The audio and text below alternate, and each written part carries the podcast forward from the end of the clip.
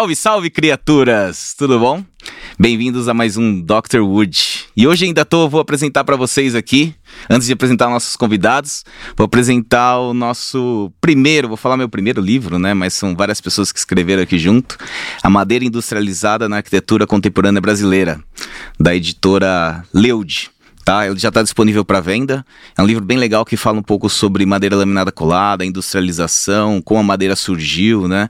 Para dar várias dicas aí para vocês que têm interesse de falar e escrever e entender sobre a madeira e seu comportamento, sabe? É um livro que a gente se dedicou bastante. São quase 300 páginas de livro, 312 páginas de livro, com vários nomes, grandes nomes aqui, como Aflalo, como Hélio Olga, como o Nilson, né? Tadeu. E são vários nomes fortes aqui dentro do mercado madeira e realmente tentando trazer o maior conhecimento aí para vocês sobre o que é madeira engenheirada, além do nosso podcast. E hoje estamos aqui duas pessoas muito importantes para mim, né? O João e o Cauê, do Sala 3. E eu vou pedir para eles, na verdade, vou agradecer eles aqui pelo tempo que eles estão aqui hoje nessa chuva aqui em São Paulo. Vamos lá. Eu que agradeço, agradeço o convite. Pô, baita parceiro aí, a gente. Esses últimos dois, três aninhos, né? Estamos convivendo, conversando bastante sobre esse assunto. Acho que veio para ficar e a gente está aqui querendo falar um pouquinho de como a gente gosta desse material, como a gente incorpora na nossa arquitetura. Prazer, né, João? Da Prazer, Sala 3. Cauê, da Sala 3, tudo Estamos bem? aqui inteiro para vocês. Obrigado pelo convite, Calil. E não só o convite, eu já vou começar pedindo, vou querer um livro desse, hein, cara. cara, eu vou falar para você. vou falar para você que esse daqui eu tive que comprar. eu tive que comprar, ainda não recebi a minha cópia, mas com certeza eu já até tava falando com o pessoal lá de marketing, principalmente a Gabi, de a gente comprar vários livros desse daqui e entregar para os nossos Tem que vir nossos, assinado, é, exatamente, né? assinado, sim, dedicado, sim, cara, que é, vou falar para você que é um, foi um livro que foi foi bem legal, cara, e foi bem legal participar realmente, e tem bastante informação boa aqui mesmo, já cara. É, exatamente.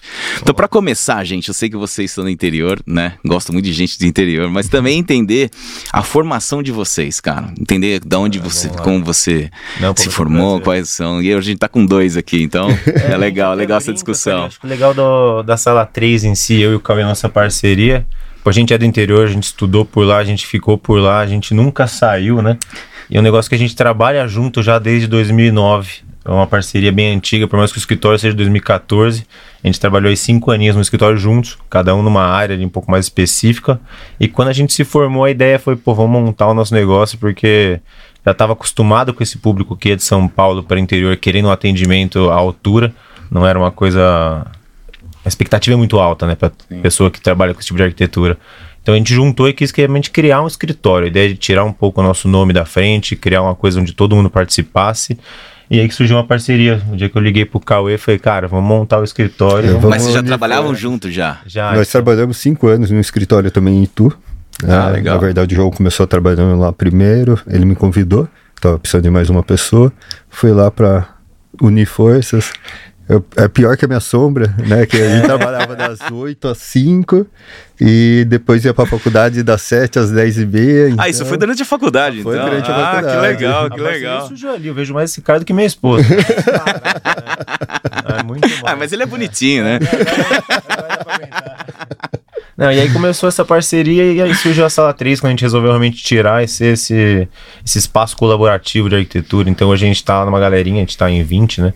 Então a ideia do escritório é, bastante, é atender né? como um todo no interior, é o que você falou. A gente é do interior, a gente tem essa pegada de interiorano, a gente é, não é bairrista, pelo amor de Deus, mas a gente trabalha com a turma que vai para lá querendo uma estrutura. A gente quis criar essa estruturinha aí, hoje a sala 3 está lá. E vocês são nascidos aonde?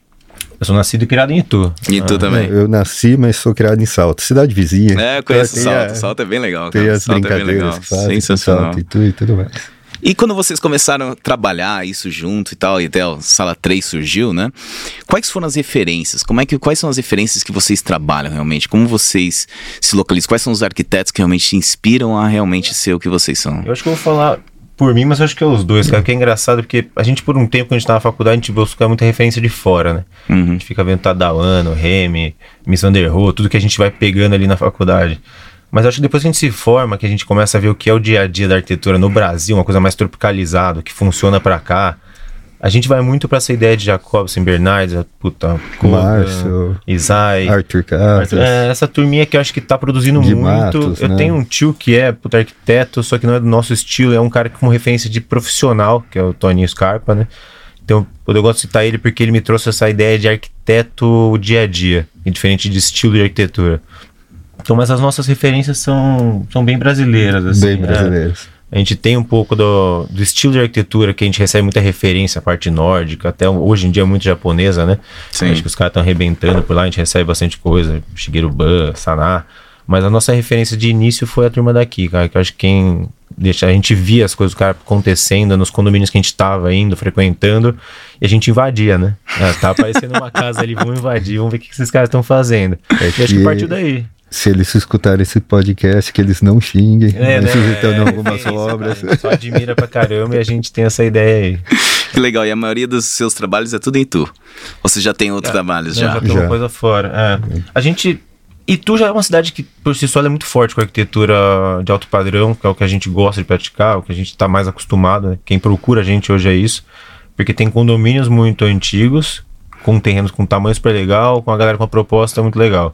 Só que a gente já tem coisa em Piracaia, temos aqui em São Paulo, tem Bragança Sorocaba, Paulista. tem Bragança, tem Vinhedo. Na região como um todo a gente tem. Tem na praia, a gente fez uma coisinha no litoral, ali na Praia da Baleia. É, mas o foco é Itu. A gente está focado em Itu, a gente quer atender fora. Pô, tem uma reunião agora que vai fazer coisa no Rio de Janeiro, tem umas coisinhas fora, mas hoje em dia a gente está mais centralizado em Itu. E 100% residencial. A maioria deles. Cara, No, engraçado, é. no começo, É, sempre no começo é diferente, né? É legal, é legal falar isso. É. nós atendemos bastante parte comercial, fizemos restaurante em shopping, foi uma loucura. No começo Na cidade aqui em São Paulo também. Nossa, é. Fizemos galpão é, comercial. De tudo um bastante pouco. coisa, mas hoje em dia, se É. falar, é 98% Acho que residencial. 99, É. hoje em dia. Tem aquele 1%, né? É, mas E aí, foi vocês que se identificaram com o residencial ou foi realmente um flow? Na verdade, a gente, desde do que começamos a trabalhar É. com arquitetura, foi na área residencial. Legal. É, a gente- a nossa começo. escola foi residencial, então foi mais natural ir para esse lado.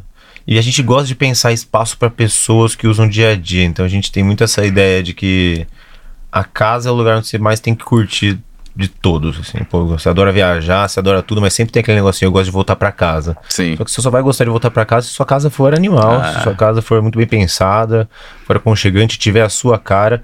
Então a gente gosta de pensar na arquitetura para cada um.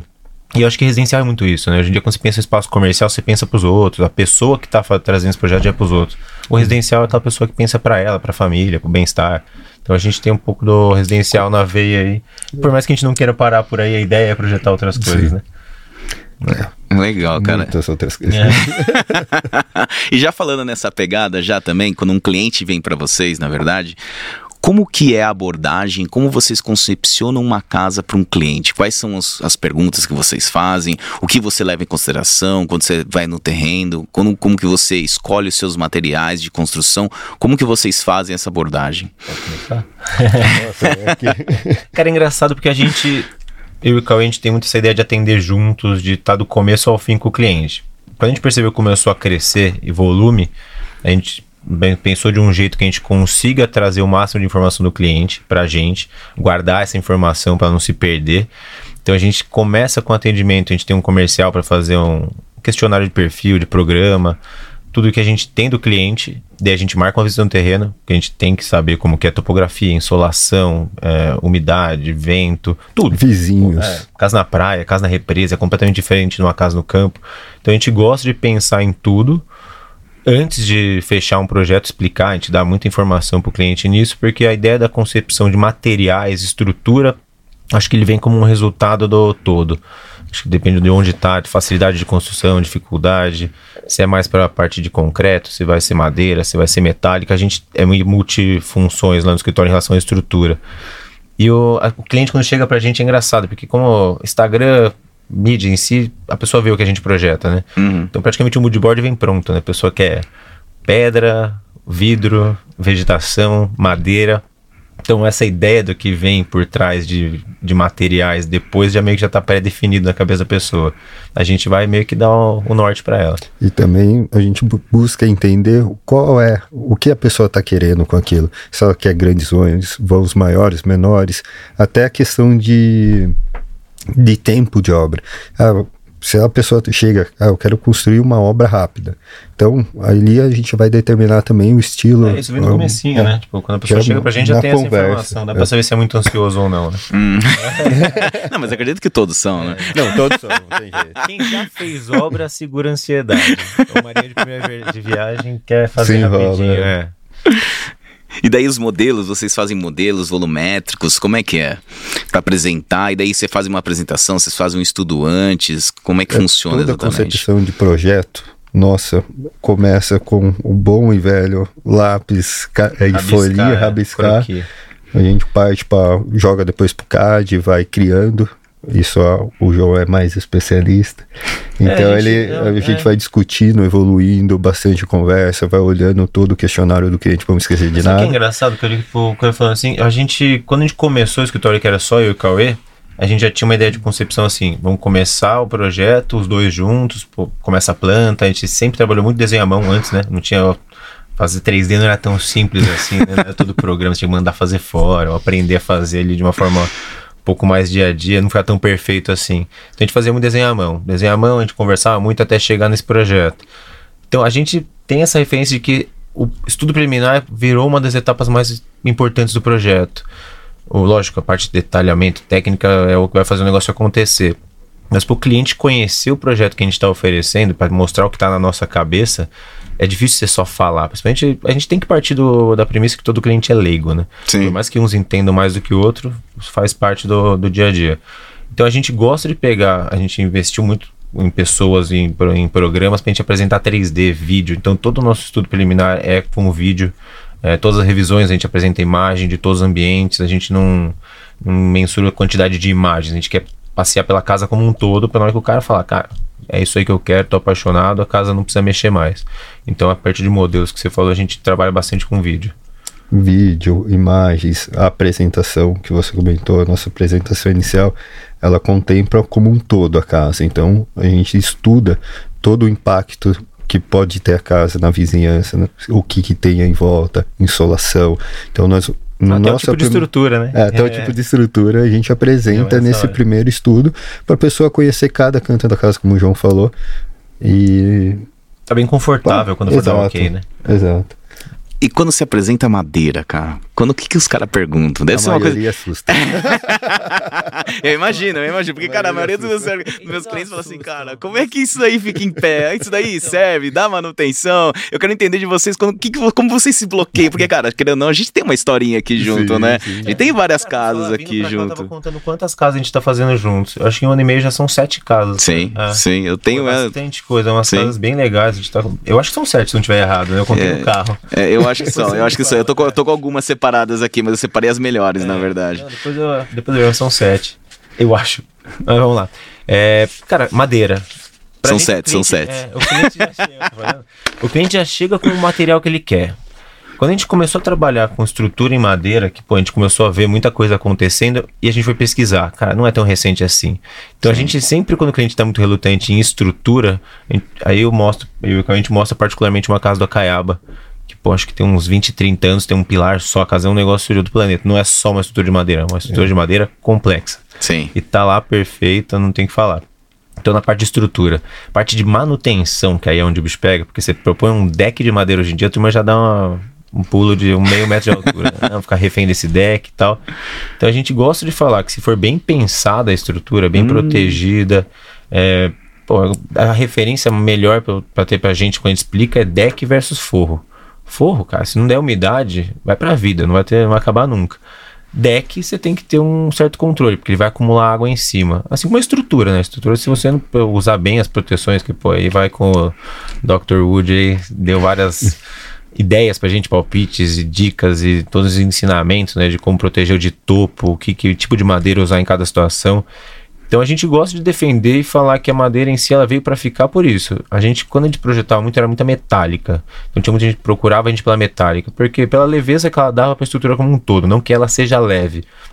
Mas por vencer grandes vãos com proporções é, muito diferentes do concreto, a metálica para a gente veio natural.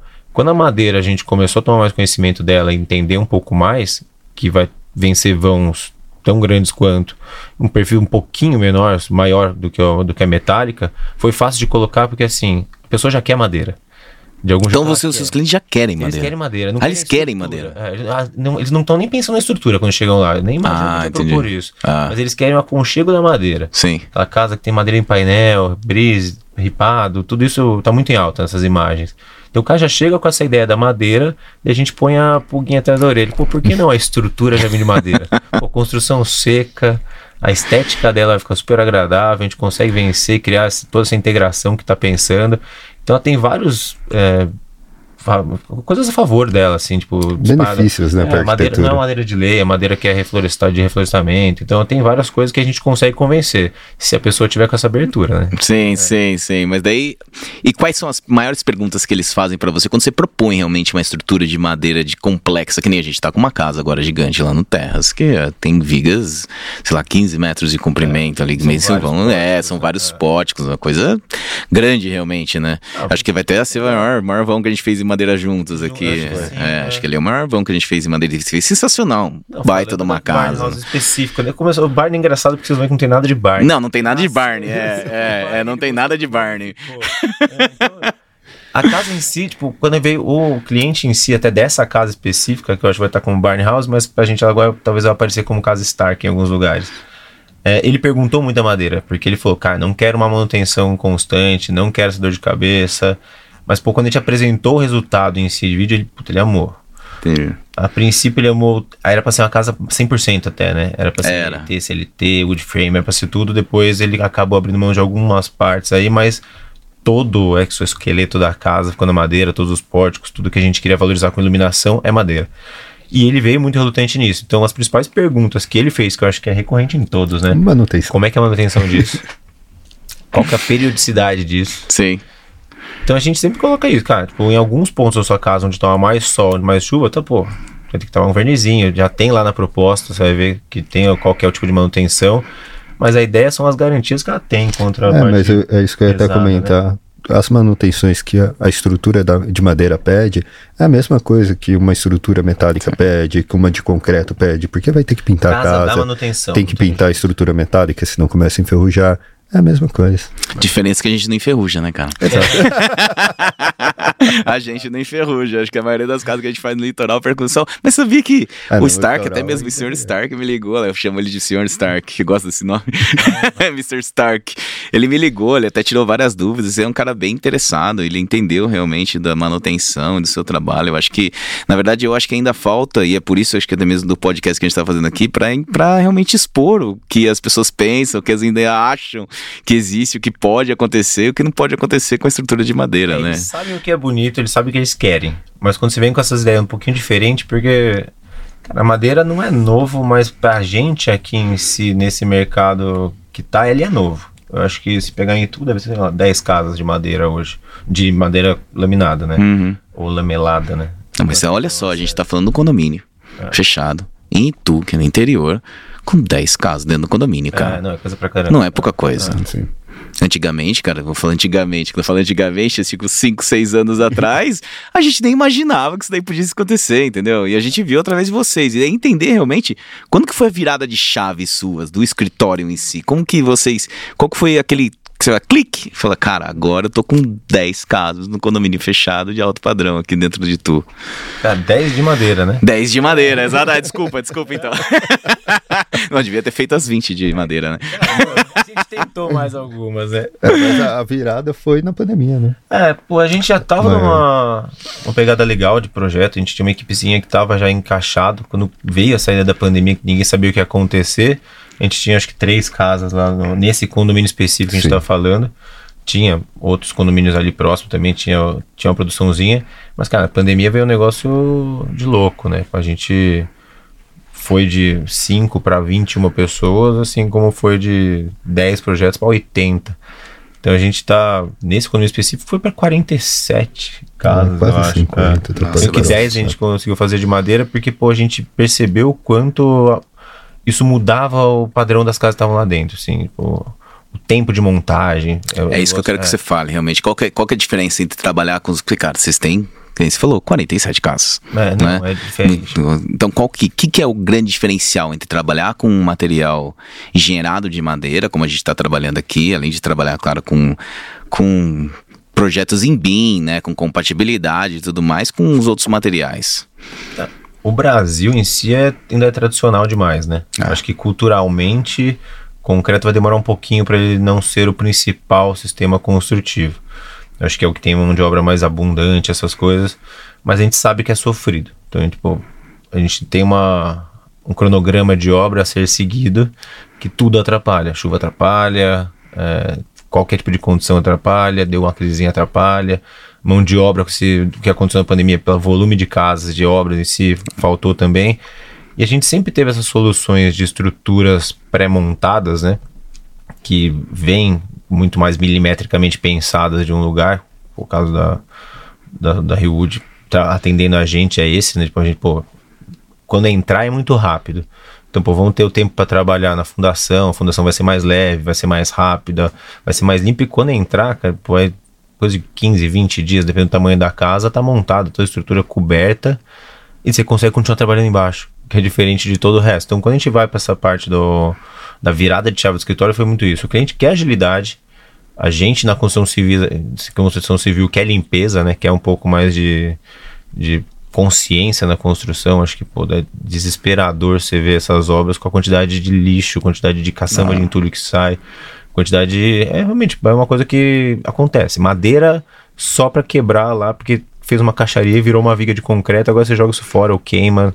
Então não tem muita inteligência nessa parte. E esses sistemas pré-montados, eu acho que a madeira, mais do que a metálica, ela é muito mais sustentável, né? Não tem nenhum tipo de emissão de carbono, é, não tem nada disso. Ela é realmente uma floresta que foi pensada para abastecer esse público específico, que são as grandes montadoras de MLC e outros itens de madeira. E para a gente, a gente começa a ter essa consciência e sentindo a facilidade de ter uma equipe profissional, que é o negócio do, do desse tipo de estrutura com pessoas que pensam engenharia, de tudo, pô.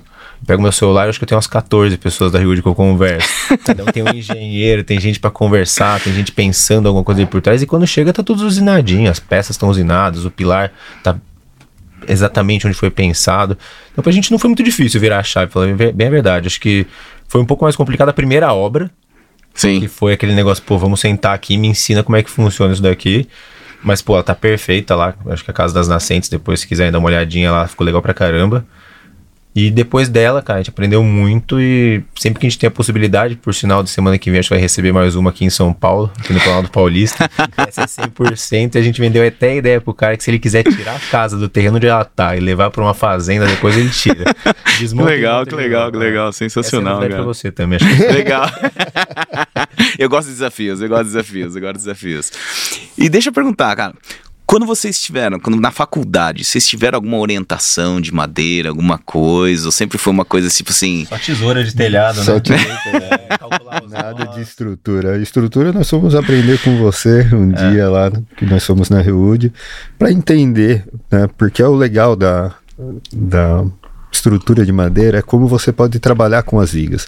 Você pode trabalhar ela por baixo da terça, por cima, no meio. Então depende do que o arquiteto vai querer e está propondo também na estética e também dos vãos, né? Do tamanho do balanço. Então tem toda uma proporção para pensar tem que ter, ah, eu quero um balanço de 4 metros. Então tem que ter um balanço de 4 metros para valer a pena, é, é, o contrabalanço, então para valer a pena.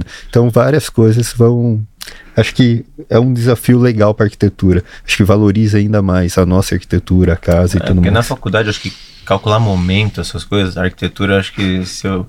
Não posso nem mentir, né? Acho que todo arquiteto que passa por resistência de materiais e se apaixona vai fazer engenharia.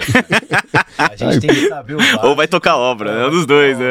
E aqui em São Paulo tem um escritório que é especialista em cálculo de estrutural. E é escritório de arquitetura. Ah, então, é isso que eu tô falando, o cara se então, apaixona e o vai cara se apaixona, né? é. Verdade, cara, não sabia disso aí, Tem, não. É, que legal. Se você pegar resistência de materiais, madeira, é momento, nós, vai pegar umas terças. Cara, preciso saber o quanto esse negócio vence. Porque acho que a arquitetura, acho que, lógico, a gente tem que entender um pouco de tudo, mas a ideia é de ter pessoas que sabem o que estão fazendo por trás. Então, quando a gente propõe no nosso conceito de projeto, pô, é o mais próximo possível do que a gente sabe que vai ficar. Mas a gente já sabe que pode ter uma alteração sem a outra. Pô, a gente colocou lá 40 centímetros, vai ter 45, vai ter 43. Então a gente vai conversar. Então a gente quer ter uma noção, a gente entende tudo, tenta entender o máximo, né? Mas é aquilo, gostou de resistência de materiais, cara, se for para arquitetura, você tá perdido. Mas o projeto de vocês sai bem bolado, né? É, sai, sai, sai um negócio redondo, né? Sai uma loucura, é, cara. A gente entende, tipo, a, gente, a gente sempre, antes de fazer qualquer coisa, óbvio, tipo, tem um cliente da outra ponta do negócio, Sim. tem que estar, tá, não posso dar mancada com ninguém. Então sempre que a gente vai começar, a gente se informa, a gente estuda, a gente senta, a gente discute, liga para os fornecedores, para os parceiros, né? Eu acho que não é nem fornecedor, acho que é parceiro, porque Uhum. nessa hora é isso mesmo que a gente tem que ser. E, pô, vamos tentar fazer o mais perfeito possível, cara. Isso aqui tem que sair um brinco. Daí, quando a gente tava na faculdade não teve isso, vamos sair, vamos buscar essa informação. E quando você fala, foi um ponto muito legal que você falou, João, que foi o- a sustentabilidade né, da obra em si.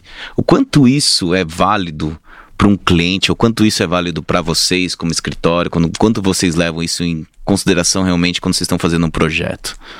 Ah, vamos falar assim, se a gente pensar no começo da concepção, a gente tem no nosso questionário até a pergunta de o quanto ele gosta dessa, dessa área.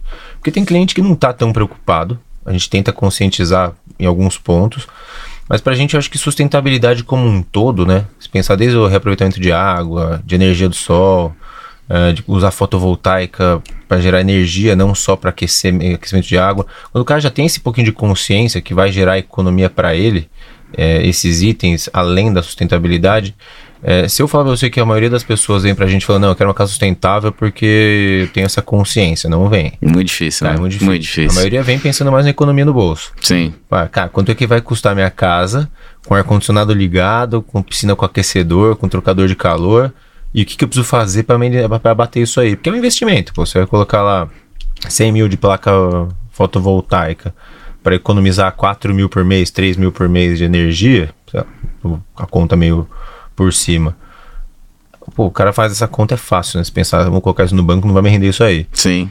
Então tem alguns que vêm, já teve alguns clientes que vieram bem com essa ideia de, pô, que só quero que usar madeira com selo, é, quero que a estrutura seja, seja uma seca, né? Porque isso vai gerar essa parte de resíduo na obra, mas não, não é o foco da maioria. É o pelo menos é que, que eu sinto, né? O que, que você sente, Não, Cauê? é a mesma coisa. Eu acredito que nessa parte de sustentabilidade, é, o cliente ele tem que, como eu posso falar, ele tem que buscar isso, querer isso para poder, para a gente poder comprar a ideia com ele e implantar. A gente não tem como forçar algumas coisas. Eu gostaria. Uhum. né? E eu sei que o futuro é esse, né? O Sim. futuro pede isso, como o João estava falando também da questão da mão de obra. A mão de obra ela está ficando escassa também no país. Então, e com uma empresa especializada fazendo toda a estrutura em MLC, fechamento em wood frame, a obra vai ganhar, vai ter pessoas mais técnicas fazendo a obra, vai agilizar a obra e vai diminuir o resíduo, que é o eu acho que é o que mais gera resíduo hoje é Construção civil, Construção né? Bastante. civil. É, eu acho que até pegando tudo, um pouquinho né? do que eu tô vendo vocês. Vocês estão com a construção agora, acho que é 100% MLC com laje verde, né? Com, com um telhado verde. Com telhado Sim, verde, a gente está com uma obra em Uberlândia. É praticamente um shopping, né? Uma incorporação da Idealiza. Tem mil e alguma coisa metros quadrados. É uma. Tem eixo X e eixo Y torcido, sabe? É, eu vi. E, uma cara, loucura, tá uma loucura aquilo lá. Aquilo lá vai fazer um puta boom, sabe, na frente. Mas é uma coisa que realmente eles torceram pra esse lado e, cara, vai virar um parque no final. Um parque aberto pra todo mundo poder andar e E participar. você consegue ver, não sei se 100%, mas uns 90% do que você consegue fazer com madeira tá ali, né? Cara, tá ali. É. Tá ali. Com É. Todas as complexidades de curva. que Não, é cara, aquilo lá deu trabalho. Eu ideia. tava lá essa semana, cara. Eu falar, nossa, aquilo lá tá dando trabalho, Agora mas, eu pergunta pra você: aquele telhado verde é por sustentabilidade? Um pedido? 100%. Aquele lá é da Sky Garden. Sky Garden, tá me devendo uma. tá, a gente utilizou bastante Sky Garden lá. É uma empresa que a gente já utilizou em outros projetos, tá? E. Cara, é sensacional. O sistema funciona muito bem. O grande problema, assim, gente, não é que vocês não podem utilizar telhado verde. Telhado verde, entenda aqui, a madeira é um material leve. Então, quando a gente tenta chegar em vãos maiores, em esbeltez maior, o que, que qual é o trabalho da Reud? É tentar otimizar o melhor metro cúbico por metro quadrado. Quanto menos madeira a gente utilizar por metro quadrado, além do preço ser o melhor por metro quadrado, que é a otimização de projeto, mas também você consegue uma peça mais esbelta. E quando você trabalha com madeira, o ideal é você trabalhar com telhados mais leves possíveis. Seja com telha trapezoidal, seja com manta termoplástica, com materiais mais leves e retirar a caixa d'água de lá de cima, né? Então esse tipo de coisa. Quando você coloca um telhado verde, numa casa impacta muito. Agora, aquilo lá é gigantesco. O impacto daquilo lá, é, se eu não me engano, o telhado que estava sendo colocado lá é de 55 a 60 quilos por metro, por metro quadrado, o que já é um impacto grande para a gente da madeira. Mas, cara, é uma coisa que no projeto justificou. Foi uma justificativa do projeto porque ele também procura os leads. Ah, tu vai querer todos os selos. Exatamente. Ah. Então, através dos selos, ele consegue justificar uma obra daquela. E por também ser uma incorporação onde aquilo lá tem que chamar atenção para realmente é, gerar negócio. negócio. É, entende? Então, assim, dá para usar, dá, já fiz obra em Santa Catarina com telhado verde, é legal pra caramba. Muitas vezes as pessoas vão dar manutenção com a enxada lá em cima, fura a manta e daí dá problema. e as pessoas não entendem exatamente como é que funciona, entendeu? sustentabilidade pro residencial é diferente, né? Tipo, a pessoa não precisa mostrar pros outros que ela tá sendo sustentável, né? Sim. Mas, no máximo tem que ser uma coisa dela. Sim, exatamente, exatamente. Por questão de conforto térmico, eu sei que valoriza muito ter o telhado verde, né? Sim. Você ganha uma qualidade técnica absurda. Mas. o cara pergunta, tem que cortar a, a grama ali em cima? É. Né? Na residencial. a manutenção. Ah, e se o passarinho derrubar uma Paulo semente? Tem. Depois que a gente viu que você colocou, essa de São Paulo que eu comentei, vai ter também. Aí já vimos que vai ter é, que. É, e daí a gente faz assim, ó, esse aqui é o valor com telhado verde, esse, esse aqui é o valor 100. Aí vocês escolhem. Então, eu dou escolha pro cliente, entendeu? É assim, assim que Isso funciona. É uma coisa que é legal. Começa assim. É, e o legal do nosso escritório e a parceria com a Rude é justamente também isso. Essa parceria de melhor custo-benefício. Sim. Então, ah, o, o escritório, é, o escritório, ah, a gente ah. se preocupa muito com isso. Quando o cliente vai até a gente, a gente se preocupa, mas a primeira pergunta que a gente é fala, qual que é a sua budget? Quanto Sim. você está pensando em gastar nessa casa? Então, é também. a expectativa. Né? Exato. Né? Então, também vai nortear muito o nosso projeto. Cara, isso é muito importante. Eu vejo isso frequentemente no projeto no Sala 3. Isso, cara, é sensacional. Vocês são muito abertos em realmente resolver a solução para o cliente e ouvir o que a gente fala. São poucos escritórios de arquitetura que me dá a liberdade de realmente desenhar da forma que vocês dão e propor realmente soluções que realmente melhoram para o cliente. A gente entende que são poucos arquitetos que tiveram estruturas em madeira ou arquitetura em madeira com referências, como você próprio diz, internacionais, que eu espero que no futuro, através de livros como esse, até mesmo de obras como vocês, tomem como referência as suas obras para que você possa construir mais e entender as soluções a qual a gente está propondo. Mas eu acho muito legal isso, essa parceria que a gente tem, que a gente consegue realmente entender o valor arquitetônico que vocês estão propondo é. e propor uma solução com o melhor custo-benefício, mantendo o valor é. arquitetônico que o Sala 3 está propondo. Que eu acho que é, é esse. Eu abordo o cliente desse jeito já. Quando o cliente chega para a gente e fala, eu quero te propor uma coisa que seja muito legal, mas que seja muito factível. Então, pô, se você se apaixonar por isso, eu também vou estar apaixonado, apaixonado pelo meu projeto. A gente fala muito, a gente tem que se Sim. apaixonar, mas o cliente tem que gostar mais do que a gente. E a gente manda para fazer um orçamento. E, pô, percebemos que ali tem, pô, tem um gargalinho. Calil, dá para manter essa arquitetura e mexer um pouco com a estrutura de forma para a gente poder viabilizar? A gente é apaixonado pela forma que a gente faz, mas pela, e pela função do que aquilo tem. Mas, pô, eu quero que saia do papel. Acho que assim, ó, sair do papel é o mais importante. Pô, vai ficar perfeito, às vezes pode ser tirou ali 5, 10% do que a gente estava pensando, mas não vai impactar dessa, dessa forma. Não é que a gente deixa o cliente projetar, que a gente pensa diferente, não. Acho que tem que encaixar para cada um. Tem o, o caso Stark que a gente falou, Sim. a gente não mexeu praticamente nada. Sim. Ele só trocou o sistema de parede, que é, que é ser wood frame por alvenaria. Acho que por comodidade ali da obra em si. Mas tem alguns ali que já falaram, pô, não dá pra gente diminuir a quantidade de, de terças que colocou, tentar aumentar um pouquinho o espaçamento entre as vigas. Pô, vamos conversar, vamos colocar isso aqui vendo o modelo como, fi, como fica e aí a gente se convence junto com vocês. Então a gente tem essa ideia de projetar junto com, com o cliente, mas mais junto com o parceiro. Acho que dá essa abertura em si para sair, pô, tem que sair sensacional, né? Acho que a última vez que a gente foi lá na, na Rio que você passou pra gente aquela formulazinha, Falou, gente, se quiserem otimizar de fato a madeira. sim, sim, sim, forma. sim. Cara, Vai começar a projetar o um negócio ali, qual que é o tamanho do beiral que tem que ter. É sensacional, aquela fórmula é sensacional, cara, é, é sensacional. Caramba, né? É, só pra falar, a fórmula tá disponível no site, tá, gente? Não é deles, não. Eu passo pra todo mundo, mas é só saber usar, é só saber usar. E os meninos aqui sabem usar bem, cara. Saber propor um negócio bem legal, cara. E quando vocês falam em futuro, futuro principalmente da construção civil, no ramo que vocês estão trabalhando, como vocês imaginam realmente o futuro da construção civil para vocês? Como vocês imaginam como que vai ser daqui para frente? Como que você imagina que seriam, serão as solicitações para realmente o negócio andar de acordo com tudo que a gente está falando aqui? É, futuro, assim, é um futuro próximo, tá? A gente gosta de, de projetar lá pra frente. A gente é novo, né? Quantos anos você tem? Com 34. E você? Mesma idade. Aí, tá vendo? a gente pensa em futuro próximo porque eu e o Carl, a gente sempre senta fazer uns planos para os próximos dois, três anos, nossas metas, né? E a gente pensa como futuro de arquitetura em geral. Não vou nem falar em país, em Brasil. Acho que a gente pode até comentar um pouquinho de futuro de estrutura, em tipo de arquitetura que vai vir. A gente, com o escritório, a gente está saindo de Itu agora, né? Estamos conseguindo chegar em outros estados, outras cidades, de uma forma mais orgânica. acho que a pessoa que indica, né? É aquele cara que te leva. Então, pô, essa semana a gente atendeu gente em Ribeirão, está atendendo gente em Angra, hoje tem uma reunião. Então, a gente está conseguindo atender gente fora. E a gente, como futuro próximo nosso, a gente quer realmente poder com um projeto bem fortalecido, ele pode chegar em todos os lugares, né? não só o nível Brasil, a gente quer poder ir para fora também. Em relação à estrutura, eu acho que cada vez mais bem pensada, né? a estrutura bem pensada, bem otimizada, bem é, compatibilizada com todas as funções que tem ali e tentar usar a tecnologia, né? Acho que futuro é tecnologia, né? Você fala Exato. a palavra futuro, acho que a primeira coisa que vem na cabeça é isso. Tecnologia, como incorporar da melhor forma possível na arquitetura. É, pensando, acho que pro lado do... Vou pegar Estados Unidos, Europa, que partiu, já trabalha com steel frame, wood frame há sei lá, décadas. Hein? Ah, o Brasil, eu acredito que já vem fortalecendo isso ano após ano, mas tem empresas e empresas, né, no mercado. E então tem as empresas de steel frame e de frame que são também meia boca que a gente conhece. Como tudo vai aparecer. Como tudo vai aparecer.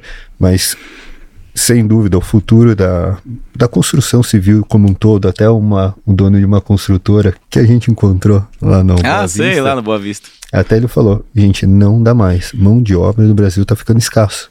De qualidade está ficando escasso, não se encontra mais no Brasil.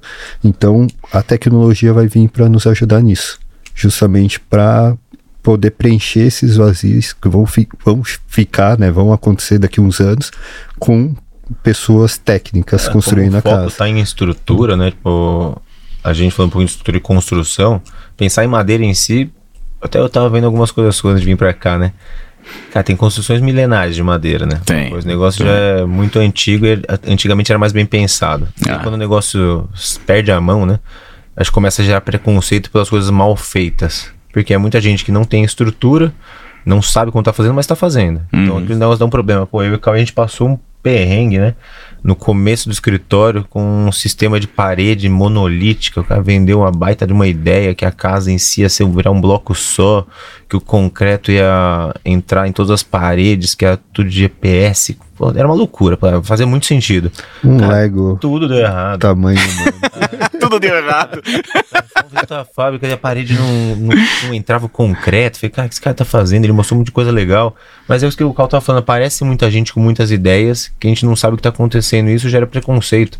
Porque um cara que aposta nessa ideia vai falar mal dessa ideia para 500 pessoas. E essas 500 pessoas não vão apostar em pré-moldado, vai continuar no empilho bloquinho, pô, a parede ficou um centímetro torta, dois, ok, reboca um pouco mais ali, põe massa. Que é o, o, jeito que resolve a arquitetura tradicional brasileira, né? Sim. É tudo na. Não vou falar que é gambiarra, mas você tá um jeitinho para tudo quando você tá trabalhando com bloco, né? O alinhamento, parede, prumo. O cara tem muita mão de obra por aí, boa e muita obra ruim. Então isso acaba gerando aquele preconceito como um todo, né? Então acho que quando você traz uma ideia muito inovadora, todo mundo coloca um pezinho atrás. Fala, deixa os outros fazerem primeiro, depois eu vou junto. Então Mas acho parar que. pra é... pensar, não é tão inovador assim, né? trabalhar com steel frame. Não, não é inovador aqui. Eu acho que no, no, no, ramo que a gente tá, vira um pouco inovador aqui, né? Sim, gente, sim, né? no interior. Então até a pessoa vê o vizinho teve, tem, ele vai acreditar é. que é legal. Ele vai ali ver e ele vai fazer também. Então acho que a ideia de futuro para esse tipo de sistema é, cara, já tem muito mais coisa pronta muito mais gente sabendo fazer. Vai ser muito mais fácil isso crescer, né? Escalonar exponencialmente. Eu acho que como futuro vai, vai aparecer muito mais sistema. Eu acho que você vai se atualizar bastante ainda, cara. é, na verdade, eu acho que tudo começo a gente erra bastante, né, cara? Eu vejo pela Reúde, a gente errou quando eu falo errou, né? A gente errou, mas consertou, mas é, é bastante, cara. Você vai através uhum. desse acerto e erro. A gente não tem é onde se basear, na verdade tem na né, europeia, mas como você mesmo fala, a gente tem que se tropicalizar no país Sim. que a gente tá, né? O Brasil, por exemplo, as normas brasileiras tiveram que se tropicalizar da Europa e dos Estados Unidos para cá pra gente trabalhar com esse material realmente. Então, existem várias peculiaridades a qual a gente realmente utiliza através do design e concepção de estruturas de madeira, e por isso que a gente tem o caderno de detalhamento construtivo, para realmente tentar que as pessoas parem com essa palavra, com esse negócio de preconceito ou essa falta de informação que as pessoas têm com a madeira, principalmente, e também acho que com modelos novos de, de steel frame, de wood frame, sabe? Ainda, cara, falar pra você, a gente tá com uma casa na Vila Nova Conceição, parece que eu tô construindo um, sei lá, um robô ali, que os caras param, olham e falam assim, meu Deus Vai do céu. Cair. Nessa obra de, de Uberlândia que eu falei para vocês, eu, ontem, semana eu tava lá, né? Foi antes de ontem, o cara falou assim, perguntou para mim, viu, quando é que você vai desformar? Vou, caralho. É. Como é que você vai desformar, meu? É, você não tá entendendo, desformar. Tá pronto praticamente o negócio. Como é que você vai desformar? Desformar o quê, é. cara? E as pessoas ainda não entendem. Levei pessoas, assim, com conhecimento, com empresas grandes, com construção civil, levei até no edifício de madeira nossa, e as pessoas olham assim e falam, cara, onde está o aço aqui dentro? Meu, não tem aço, sabe? Ainda tem, sabe? Ainda aquele, aquela falta de informação e tudo mais. E, cara, eu acho que a gente tem que crescer com isso. A gente é, vai errando, pessoa, vai acertando. No nosso mercado, é. quando o cliente ele aceita a ideia, ele por si só pesquisa. Sim. Então hoje, quando ele consegue ver o que tem de tecnologia de colagem envolvida nisso e pensada para isso, né? Acho que os sentidos da madeira, o jeito que ela é feita, a resistência que ela atinge, me engano, acho que você comentou uma vez que acho que a resistência da madeira é igual do concreto. Isso, é, exatamente. 24, 25, exatamente. Então, cara, você vê, tipo, como resistência, não tem o que falar. Acho que realmente é só informação. A informação porque sistema em si, no geral, pô, a gente trabalha também com steel frame, a gente trabalha com wood frame, trabalha com estrutura metálica, mexe com concreto, a gente gosta de mexer com tudo. Acho que é o que você falou, o desafio é que move a gente. Sim. E na maioria das vezes é híbrido, né? Tipo, o negócio vai ter é, é, misto, né? Vai ter um pouco de concreto, daí a cobertura, madeira, a gente consegue introduzir ali já alguma coisa diferente. Então a gente sabe o que é, é isso que é, é difícil para a pessoa, né? Ela vê entender que aquilo está pronto, que é aquilo que para em pé, que é perfeito, que todo o resto que vem por trás dela é mais legal ainda do que só a estética. Eu acho que a gente fala muito estética, né? Porque a arquitetura, ela, o primeiro conceito que você vai é estético. Só que se você vai para trás na, tecno, na tecnologia de construção e o que ela agrega como um todo, tipo o material, madeira, cara, de madeira, tipo, tem gente que fala, não, que madeira que é? É madeira de lei, é madeira maciça? Não, cara, é madeira para isso. Normalmente, se tiver, eu acho que é pinos e eucalipto, né? Pinos e eucalipto, é. exatamente. Então são madeiras que pô, não são nem brasileiras, são madeiras de fora que exatamente. se tropicalizaram, que e reflorestamento. Rápido, reflorestamento. Então, uma coisa que é, se renova muito facilmente, que é completamente diferente de ferro. É, pô, ferros tem que extrair, não vai, não, não se renova, né? Cimento. Então, é, então você pega a madeira em si, ela tem vários conceitos por trás que se a pessoa conseguir entender o porquê de usar aquilo e não só ficou bonito, eu acho que isso tem puta, a ideia é muito mais para frente. Eu acho que é. é. E o legal de as pessoas hoje em dia, como o jogo falou, busca informações, mas tem que tomar cuidado com algumas informações, né? Tem que vir buscar profissionais certos para escutar. E o legal do podcast que você criou é, é justamente para trazer e deixar as pessoas conscientes Sim, em relação à estrutura. gente né? normal falando sobre isso. Né? eu acho legal, eu até vou trazer alguns, alguns técnicos, né? preferindo trazer algumas legal. pessoas assim, realmente para falar, né? E falando mais sobre, por exemplo, as obras que a gente já fez juntos, né? Falando, qual foi os comentários, quando, assim, quando você fez a primeira estrutura de madeira, quando você fez aquilo lá, qual foi o comentário do, do cliente, alguma coisa assim, de que ele nunca tinha visto aquilo. Como, é que foi aquele, aquele negócio, entendeu? Eu lembro que a gente fez até um churrasco é. uma vez. Você vê, a gente fez um churrasco dois, lá. Eu acho, eu acho que foi dois, é, exatamente. É, eu vou citar de cara a Casa das Nascentes, que foi tipo uma que durante um tempo só tinha ela. E daí você fez no meio dela, se você lembrar, uma ampliação no Terra Zoom. Sim, que foi. A gente mudou um sistema de cobertura, colocou também. Todo mundo que olhou achou incrível. Tipo, não teve uma pessoa que fala, nossa, mas vai dar manutenção. Acho que depois de pronto, protegidinho, sempre foi, nossa, que aconchegante que ficou o espaço. Que legal. Que sistema legal. E eu, eu acho que, tipo, além da estrutura, porque vocês não fazem só a parte de madeira, né?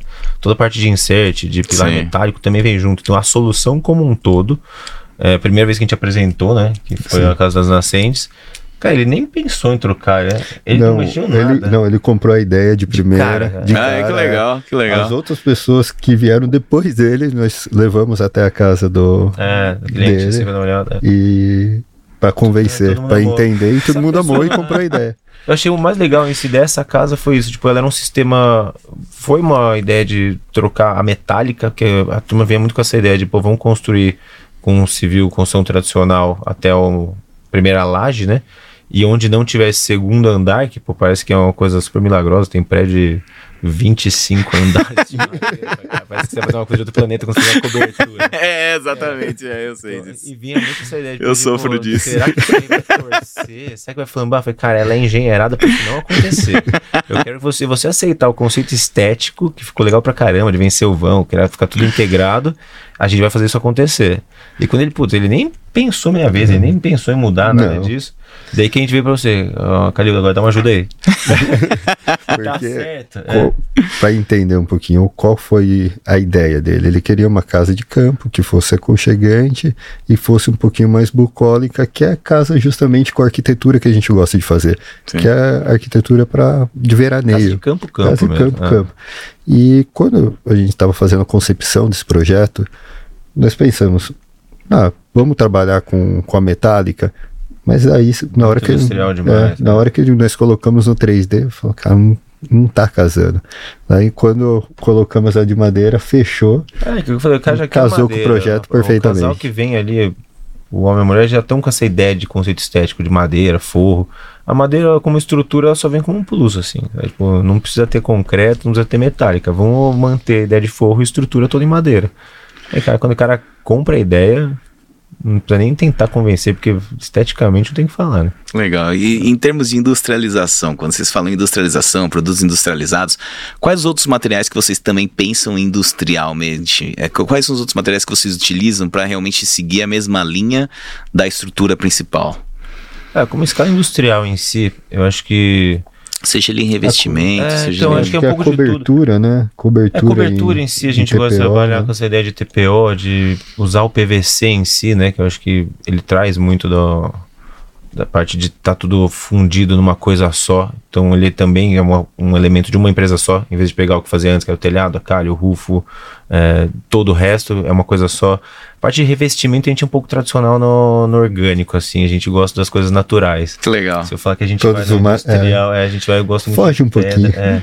Não, mas eu acho legal, isso, eu acho que o material tem que ser utilizado como ele é, sabe? eu acho lindo isso, A gente cara. usa bastante hoje em dia, que é industrial também, né? Que você pega a indústria do cimentício em si para revestimento, tanto para piso, para piscina, para acabamento de parede, é para tudo, né? Você consegue trabalhar com ele também como se fosse um porcelanato. A gente vai ter o acabamento dele, porém ele é natural. Então a gente tem essa ideia da casa de campo, quando a gente fala campo, campo, casa aconchegante, acho que os materiais naturais trazem essa ideia do aconchego. Né?